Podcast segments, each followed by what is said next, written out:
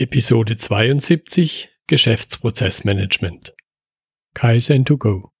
Herzlich willkommen zu dem Podcast für Lean-Interessierte, die in ihren Organisationen die kontinuierliche Verbesserung der Geschäftsprozesse und Abläufe anstreben, um Nutzen zu steigern, Ressourcenverbrauch zu reduzieren und damit Freiräume für echte Wertschöpfung zu schaffen.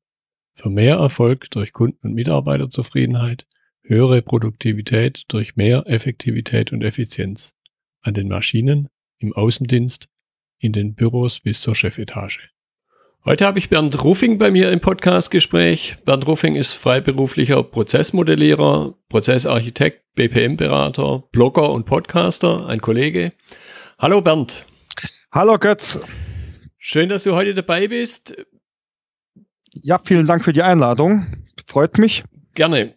Die Zuhörer kennen das schon. Du kannst dich viel besser vorstellen, wie ich das tun könnte. Sag noch ein paar Worte zu dir. Ja, wie du schon erwähnt hast, mein Name ist Bernd Ruffing. Ich ähm, bin 39 Jahre, komme aus dem schönen kleinen Saarland, was man mir immer an meinem Dialekt auch anhört und was ich auch gar nicht versuche irgendwie zu übertönen. Ich bin freiberuflich tätig im Umfeld des äh, Geschäftsprozessmanagements, habe mich äh, dabei darauf spezialisiert ähm, zu den Themen äh, Organisation, Darstellung und Optimierung von Geschäftsprozessen ja, macht das Ganze jetzt im fünften Jahr als Freiberufler und davor die äh, restlichen zehn, äh, zwölf Jahre Berufserfahrung haben sich eigentlich auch schon immer äh, um Themen äh, der Prozesse und Projekte gehandelt. Ja, vielleicht da mal zum Einstieg die Frage, ich vermute mal, Prozessmanagement wird einem nicht in die Wiege gelegt. Wie kommt man denn eigentlich da dazu?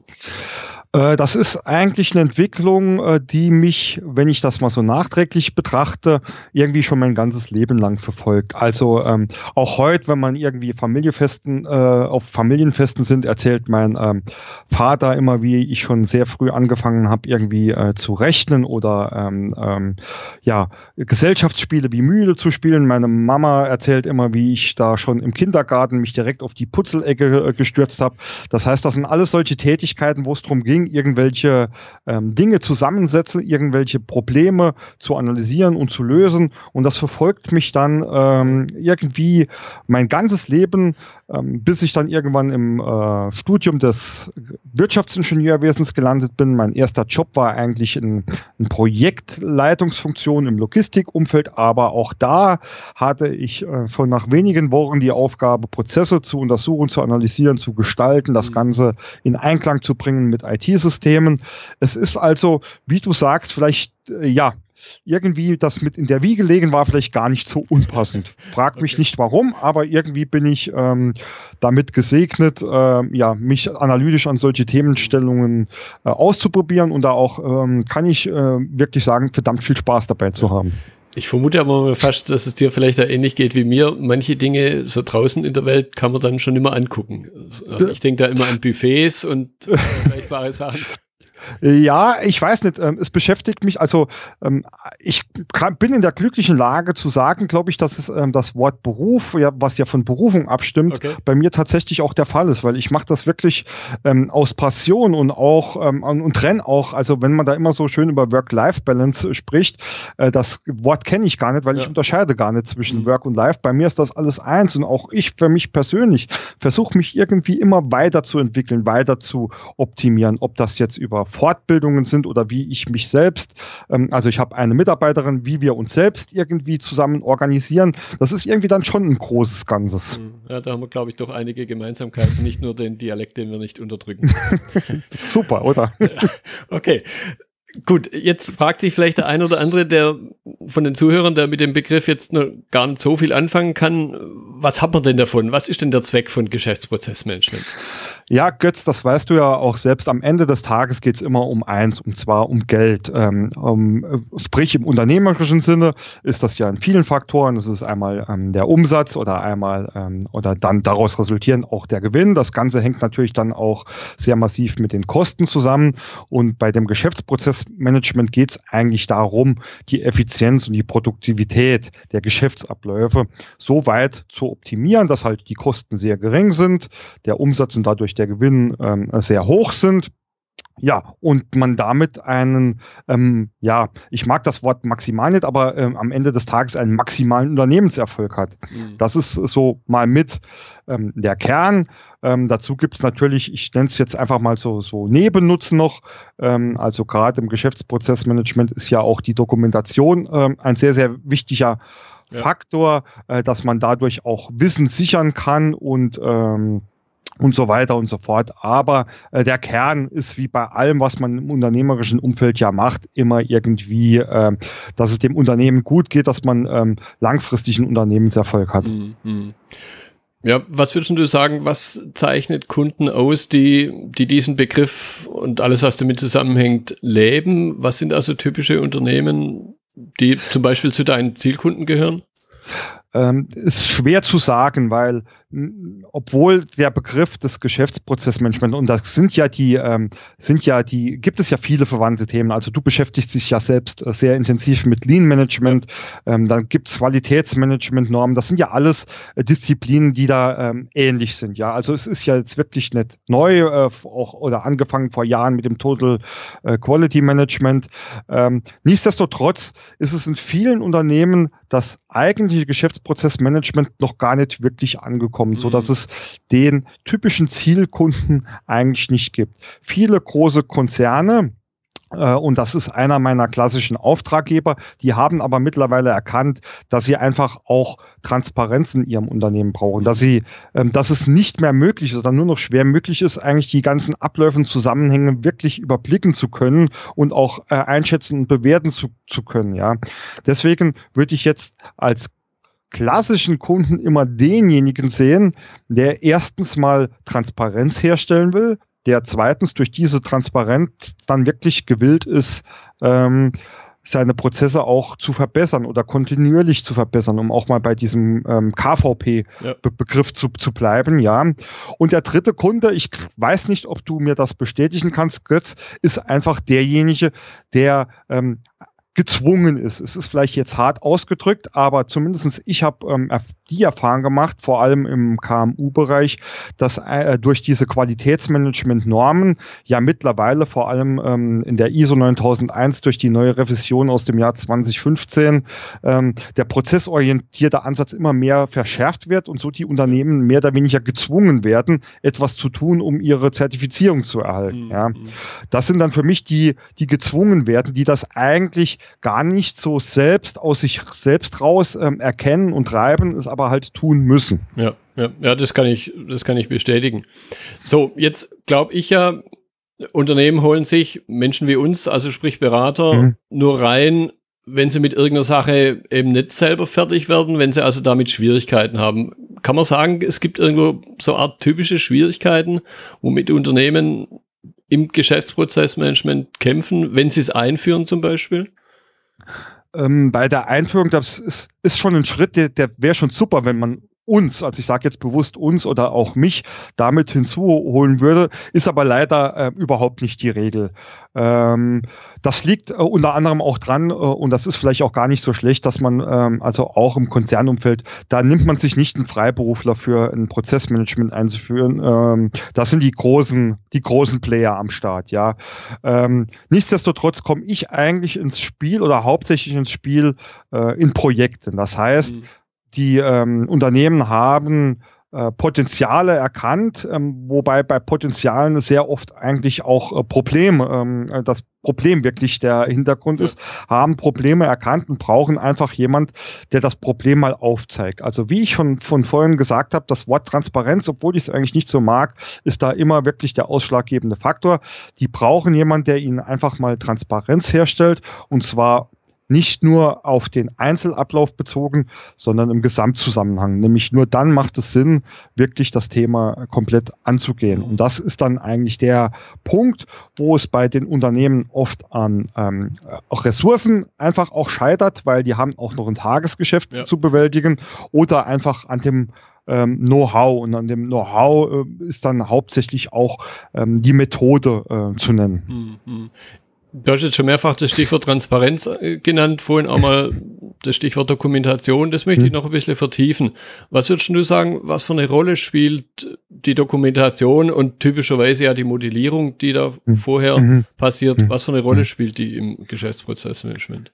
Es gibt einen, einen schönen Satz, ich weiß gar nicht, ob es ein Zitat ist äh, oder wo ich den wirklich mal aufgeschnappt habe, aber den ähm, benutze ich eigentlich sehr, sehr oft auch selbst. Und zwar lautet der Satz, ein Prozess, der nicht dokumentiert ist, ist auch kein Prozess. Ja. Äh, und das drückt für mich eigentlich alles aus. Das heißt, die Dokumentation ist für mich das A und O der ganzen Geschichte. Ähm, und mit der Dokumentation, ob das jetzt Prozessmodellierung oder schriftlich ist, oder ich sage auch ganz oft sehr salopp, wobei ich das sehr ernst meine, äh, lieber ein Prozess auf dem Bierdeckel irgendwo runtergeschrieben mhm. als gar nicht dokumentiert. Weil erst durch die Dokumentation eigentlich Transparenz ähm, entsteht. Und das ist, glaube ich, auch ähm, sehr einfach nachvollziehbar. Also man kann über vieles, oder jeder kennt das wahrscheinlich, man kann über vieles mit Partnern äh, erzählen äh, oder über Sachen auch allein äh, nachdenken, aber irgendwo äh, verfliegt das dann auch wieder. Nur wenn man das Ganze mal auf ein Stück Papier ähm, runter dokumentiert hat, entsteht eigentlich die wirkliche Transparenz, wo man ähm, dann auch weiter damit arbeiten kann. Deswegen ist für mich die Dokumentation das A und O des kompletten Geschäftsprozessmanagement und die absolute Ausgangsbasis, um überhaupt über Vorteile und Nutzen von Prozessmanagement nachdenken oder sprechen zu können. Hm. Ja, und ich, also ich habe schon erlebt, es entsteht dadurch auch plötzlich eine, eine Klarheit, was jetzt auch letztendlich in dem Begriff Transparenz drin steht, wo Menschen dann erkennen, so nach dem Motto, ach, Sie machen das oder ja, das mache ich ja, ja auch. Also ich glaube, solche Effekte kennst du auch.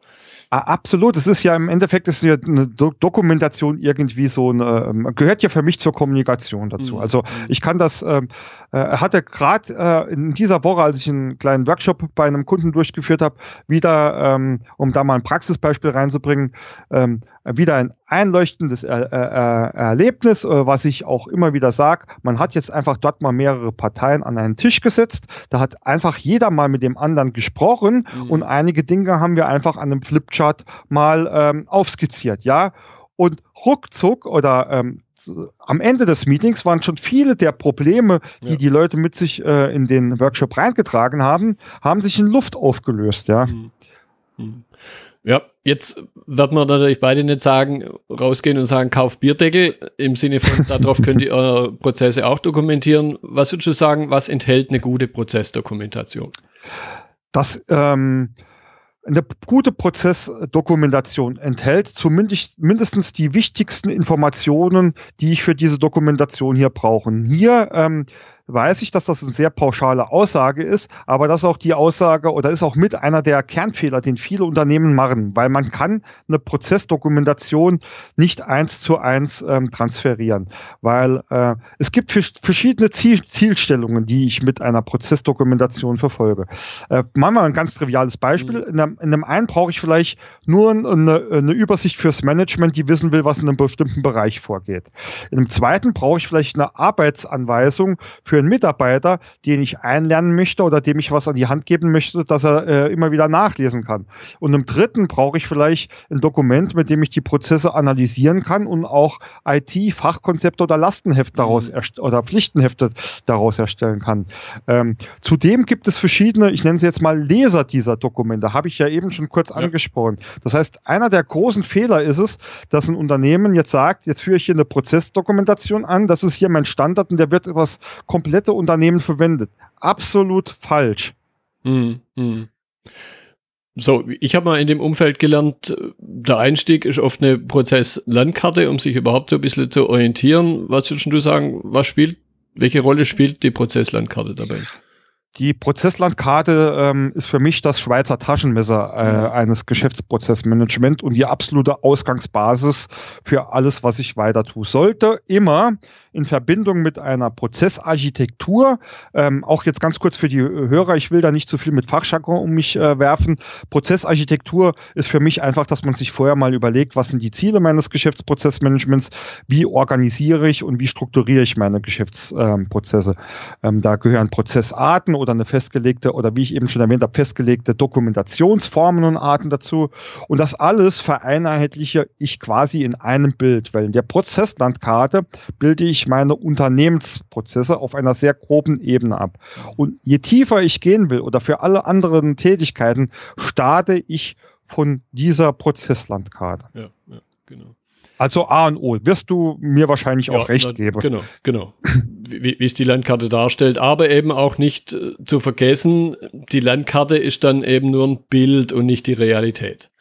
Die Landkarte ist immer ein Status, wobei eine Landkarte im Gegensatz zu, also Prozesse sind dynamisch. Genau. So, ist einfach so. Aber natürlich, je tiefer ich gehe oder je weiter ich Einzeltätigkeiten oder einzelne Aufgaben betrachte, umso eher ändern die sich äh, in kur kurzer Zeit. Mhm. In ähm, Prozesslandkarte sollte, wie ich schon erwähnt habe, ja eigentlich die Unternehmensstrategie auch irgendwie weiter äh, oder widerspiegeln. Das heißt, von einer, Proze einer Prozesslandkarte habe ich eigentlich den Anspruch, dass sie äh, länger gültig ist, ja, oder, ja. oder auch gerne lang gültig ist. Ja, ja, Okay, jetzt hattest du vorhin schon angedeutet, es gibt unterschiedliche Sichten, Perspektiven, mhm. das möchte ich noch ein bisschen vertiefen.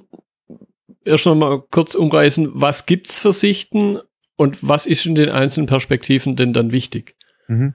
Also die, du kannst diese Perspektive ähm, eigentlich nach mehreren Arten oder mehrere Perspektiven auch sagen. Das sind einfach mal erstens die Menschen, die daran beteiligt sind, also äh, die Nutzer oder Leser dieser Dokumente. Und da war ja das klassische Beispiel, das ist, äh, dass man das ja eigentlich von einem, von einem Management runterbrechen kann bis zu einem Endanwender- oder Mitarbeiterebene. Da kann man verschiedene ähm, Sichtweisen dran anbauen. Das zweite ist natürlich die Prozesssicht allgemeines. Also ein Prozess ist ja immer in Ablauf. Also was tue ich? Eine Tätigkeit. Und jede Tätigkeit kann ich auch wieder durch sehr, sehr viele weitere ähm, Sichten oder Informationen ergänzen. Also nicht nur, was tue ich, der Prozess, sondern mit was tue ich. Also mhm. welche Hilfsmittel Mittel brauche ich oder was brauche ich denn dazu? Inputfaktoren, was kommt raus? Outputfaktoren. Dann IT-Sichten, welche Daten, welche Systeme ähm, nutze ich dafür. Dann kann man ähm, QM-Sichten mit reinbringen. Also was gibt's hier für Risiken oder, ähm, äh, oder worauf muss ich achten? Ja, man kann ähm, ähm, Compliance-Sichten ist ja heute auch ähm, ein sehr wichtiger Faktor, Compliance-Informationen mit reinbringen. Also man kann jede dieser Tätigkeiten, jede dieser Prozesssichten mit einer Unzahl von ähm, Informationen anreichern ist, und das vielleicht auch nochmal ein kurzer äh, Analysehinweis, aber auch etwas, wo man sehr, sehr viel falsch machen kann. Weil oft, auch hier nochmal der Hinweis, oft sagt man dann, hey, das ist hier mein, mein Prozess, meine Tätigkeit, den äh, ergänze ich jetzt mit ähm, zehn weiteren Tätigkeiten, aber der Endleser oder einer der Endleser braucht vielleicht nur zwei Sichten davon. Was soll mhm. jetzt mit den anderen acht anfangen? Mhm. Führt dazu, dass er in diesem Moment überfordert ist, das Ding beiseite legt und nie wieder liest und somit ist eigentlich der Nutzen der Prozessdokumentation für den Endanwender schon wieder zunichte gemacht ja, worden. Ja. Und dann kommt halt irgendwo so klassischen Schrankware, einmal im Jahr wird's rausgeholt, abgestaubt und dann wieder reingeschoben. Mein Gott, Götz, also ich meine, äh, ich äh, lobe mich ja immer selbst, dass ich Prozessmanagement aus sehr, sehr vielen Sichtweisen kenne. Also ich habe auch mal auf der anderen Seite gesessen, mhm. also als Angestellter in einem Konzern und dort auch nicht in der äh, Prozess oder nicht in einer Beteiligung, die sich mit, äh, äh mit Prozessmanagement beschäftigt. Und ich musste selbst Arbeitsanweisungen, Ablauf, äh, Ablaufbeschreibung lesen und befolgen. Und ganz ehrlich gesagt, die sind bei mir auch im, ähm, im, im, ja. in der Schublade gelandet, ja, weil sie einfach nicht auf mich zugeschnitten waren. Feierabend, so einfach ist das. Genau. Okay, und wenn wir das jetzt ein bisschen vertiefen, wie gehst du dann vor in deinen Workshops, in, in deiner Beratung? Wie trägst du dem Rechnung, dass das nicht passiert? Das ist ähm, manchmal schwer, weil es ist, äh, wie ich schon erwähnt habe, in Verbindung mit der Prozesslandkarte gehört es einfach dazu, das ganze Thema schon mal irgendwie organisatorisch zu strukturieren. Äh, das Ganze äh, mache ich persönlich äh, mit Hilfe von ähm, den, ich nenne sie, ich habe für mich diese 3P-Methode entwickelt. Die 3P-Methode bedeutet erstens das Prozesshaus.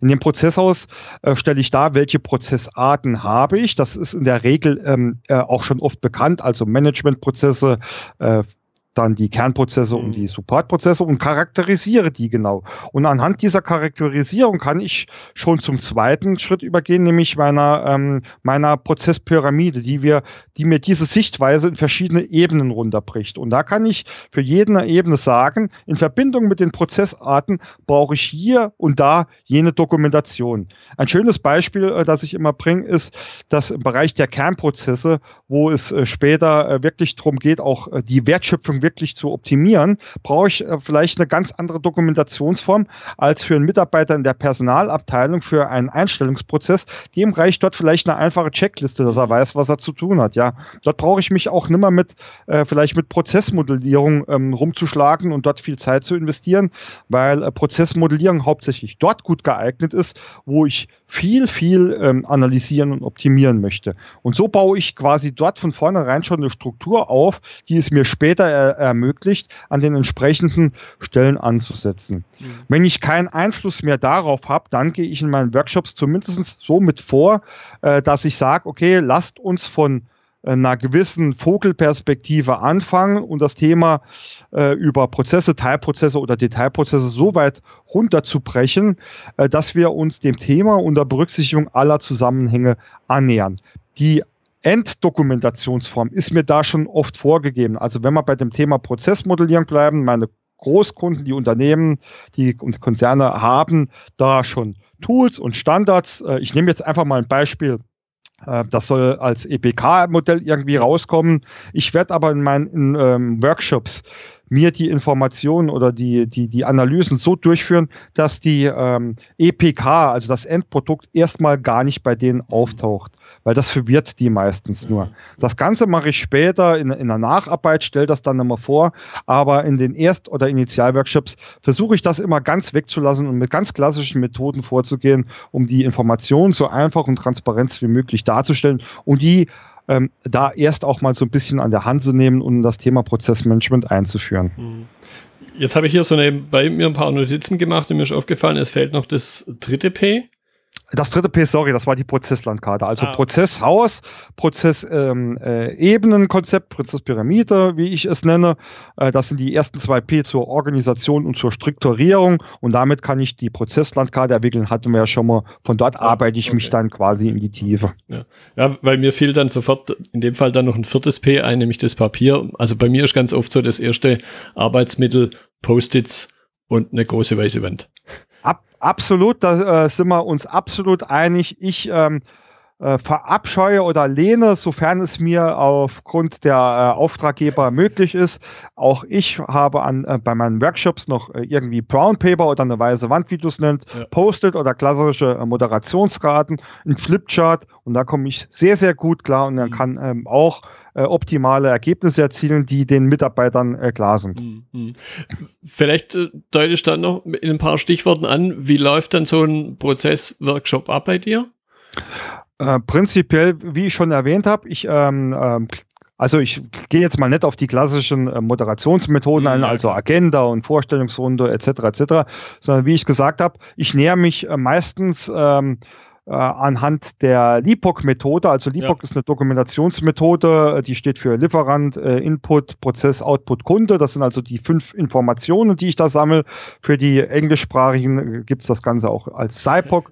Da nähere ich mich, ähm, indem ich einfach mal frage, so, ähm, wo starten wir denn und wo äh, sollen wir denn rauskommen? Das ist meistens schon eine Frage, die sich sehr trivial anhört, aber da kann man schon mal locker eine halbe Stunde damit verbrauchen, um denen überhaupt mal die Grenzen klar zu machen. Also das ist dann für mich Grenzen setzen. Dann, wie komme ich von dem Startpunkt zu dem Zielpunkt in ein paar, also fünf bis sieben groben Schritten.